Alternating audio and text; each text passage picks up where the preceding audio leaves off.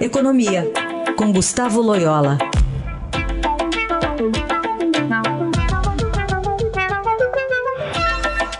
Loyola, bom dia.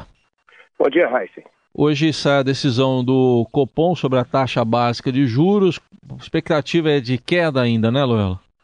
Exatamente. A expectativa é que o Banco Central derrube os juros hoje 0,75 pontos, é, trazendo a taxa aí para 7,5, né?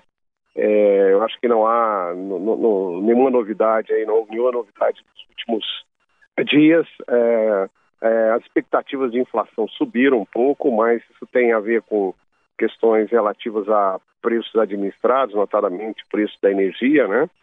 Mas é, a situação da inflação continua bastante tranquila e abre espaço para o Banco Central fazer essa queda. Uh, a expectativa grande aí de todo mundo é como vai ser a comunicação do Banco Central hoje. Se ele vai sinalizar aí é, uma parada nesse, nesse, nesse processo de queda, ou a proximidade dessa parada, ou se ele vai manter aí um tom mais neutro é, na comunicação. Né? Isso a gente vai ver logo mais. Bom, hoje tem a votação também lá na Câmara. Aparentemente são coisas distintas, né? Não, sem uma coisa interferir na outra, né, Loyola? É, exatamente. Eu acho que não interfere uma coisa na outra, embora, claro, a votação seja importante para a economia.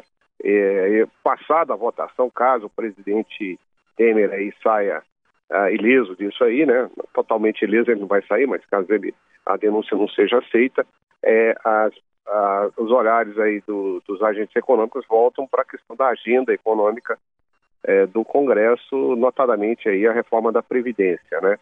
E a gente já vê aí o presidente Rodrigo Maia, enfim, alguns outros líderes políticos sinalizando aí é, uma agenda econômica para os, as próximas semanas, né? Isso vai ser olhado com bastante é, cuidado, bastante perto pelos mercados, né? Sim. Bom, na esteira dessa votação, né, o presidente tem aprovado medidas, concessões aí para angariar votos. Sancionou o projeto lá do Refis, uh, não atendeu todas as recomendações da Fazenda quanto aos vetos, né?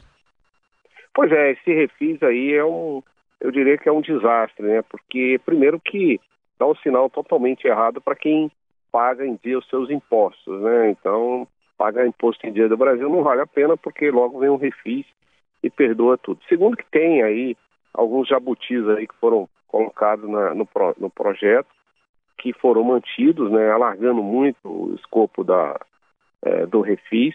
O presidente enfraquecido politicamente, precisando aí de, de votos aí para rejeitar a denúncia, acabou é, se curvando a essas pressões. Né? Isso é muito ruim.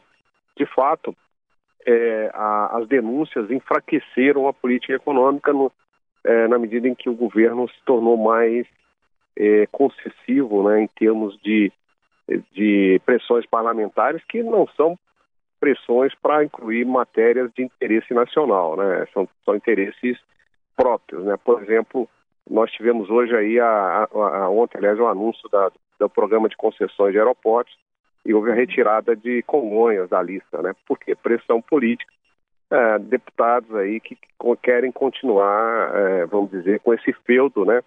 Não para fazer o bem para o Brasil, obviamente, né? Só para fechar, o governo anunciou, a ANEEL, na verdade, anunciou o aumento aí da, daquele patamar na bandeira vermelha da tarifa de energia, 3,50 para R$ reais, aquele adicional cobrado a cada 100 kWh a partir de novembro. Exatamente, um impacto forte aí sobre, sobre o preço da energia, principalmente sobre as indústrias que utilizam intensivamente energia elétrica, é, sobre a população em geral, mas é um pouco inevitável, né? A, a seca está levando uma geração de energia mais cara e, enfim, alguém tem que pagar pra, por isso, né?